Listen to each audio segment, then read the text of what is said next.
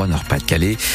La route, ça va se corser avec les opérations escargots annoncées sur l'autoroute à hauteur euh, d'Hénin-Beaumont. Il y a déjà sur l'un vers Lille environ 3 km de bouchons en hauteur de Dourges.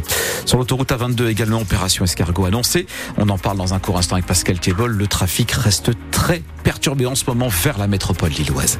La météo aujourd'hui Pascal. De la grisaille, de la grisaille mais aussi des éclaircies avec des températures ce matin de 3 à 7 degrés jusqu'à 12 cet après-midi. Mais d'abord Pascal Thiebol, les agriculteurs maintiennent la pression sur le gouvernement. Malgré les annonces de Gabriel Attal vendredi, ils ne sont pas satisfaits et demandent à l'État d'aller beaucoup plus loin selon les termes du président de la FNSEA.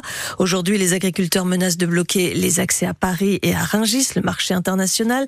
Des forces de l'ordre ont d'ailleurs été déployées pour éviter ces blocages dans la région. Des agriculteurs de la FDSEA du Nord ont déversé hier soir du fumier et de la paille euh, devant l'Office français de la biodiversité au Quénois. Avec vous, Louise Forbin, à quoi faut-il s'attendre dans la région pour les prochains jours? Sur l'autoroute A16, un blocage est prévu aujourd'hui dès 9h dans les deux sens de circulation au niveau d'Étaples, Weyibocan et Isque. 27 km de route sont impactés. De nouveaux barrages auront lieu ensuite dès demain à la frontière belge. Il s'agit d'une action commune entre les agriculteurs de la FDSEA du Nord et leurs homologues belges. Des blocages sont prévus sur plusieurs postes de douane transfrontaliers sur la partie wallonne, dans l'Avenois et les Ardennes. Le poste de Bétigny est concerné. Ces blocages devraient commencer demain dès 10h. Les agriculteurs se rendront ensuite à Paris mercredi pour le blocage de la capitale. Ils y resteront toute la journée et repartiront le soir. Les agriculteurs de la FDSEA du Pas-de-Calais prendront le relais jeudi matin.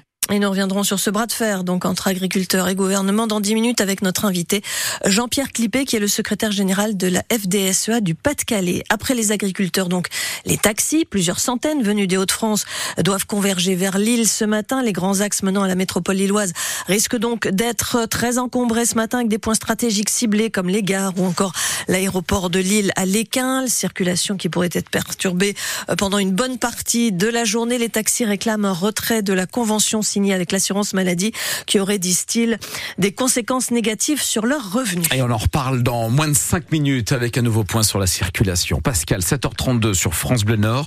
Une femme de 31 ans a été retrouvée morte hier matin à Bessan, près d'Étaples. Peu d'informations filtrées pour l'instant. Le parquet de Boulogne-sur-Mer indique toutefois que le corps présentait des blessures au niveau du torse dont l'origine reste à déterminer. Une enquête pour homicide volontaire est ouverte. Les députés examinent en ce début de semaine la proposition de loi qui crée un délit d'homicide routier. L'idée, c'est de punir plus sévèrement les auteurs d'accidents provoqués par des conducteurs imprudents ou sous l'emprise d'alcool ou de drogue. Aujourd'hui, ces faits sont considérés comme des homicides involontaires. Les associations de familles de victimes souhaitent ce changement de dénomination et des peines plus sévères, avis partagé par l'avocat lillois Antoine Réglet que vous entendrez dans le journal de 8 heures également. Deux voitures se sont percutées hier après-midi à Libercourt dans le Pas-de-Calais. L'accident a fait quatre blessés dont un grave, un homme de 48 ans transportés au CHU de Lille. Les trois autres blessés moins touchés ont été dirigés vers l'hôpital de Seclin. France Bleu Nord, il est 7h33. L'entraîneur des footballeurs lillois peste contre l'arbitrage. Après le match nul 0-0 de son équipe hier sur la pelouse de Montpellier, Paolo Fonseca s'estime victime de décisions contraires depuis plusieurs rencontres et affirme que l'arbitre hier a empêché la possibilité de gagner. Sentiment partagé également par le gardien du LOSC, Lucas Chevalier, après un hors-jeu qui n'existait pas tout est mis en place avec la VAR pour que euh, pour qu'en fait il euh, y, ait le moins d'injustice et euh, je pense pas que l'arbitre ait besoin de lever son, drapeau aussi rapidement. Il voit qu'il y a un face à la rigueur, bah, on met le but et s'il y a hors-jeu, bah, le but sera annulé.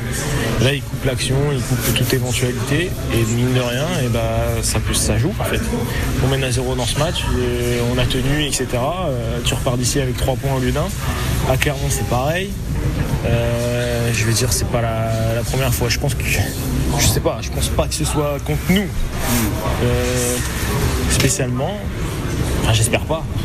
Mais je veux dire, euh, ça plus ça, on se pose des questions, c'est tout. Lucas Chevalier, auteur de sept arrêts au cours de cette rencontre, match marqué également par l'expulsion d'Ayoub Bouadi qui a pris deux cartons en fin de première période. Il est devenu au passage le plus jeune joueur expulsé de Ligue 1 depuis 30 ans à 16 ans et 118 jours au classement. Le LOSC est cinquième à 4 points de Monaco, lancé huitième après sa victoire 2-0 sur la pelouse de Toulouse hier soir. À noter le match nul du PSG 2 partout face à Brest. Les Parisiens qui ont été rejoints par les Bretons après avoir mené 2 à 0. La France remporte son quatrième titre de championne d'Europe de handball.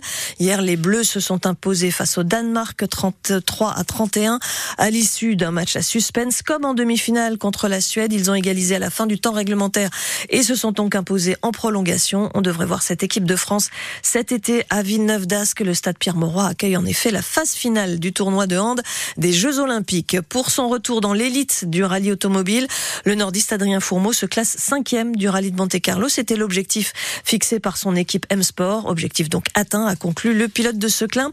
Le prochain rallye, euh, ce sera en Suède.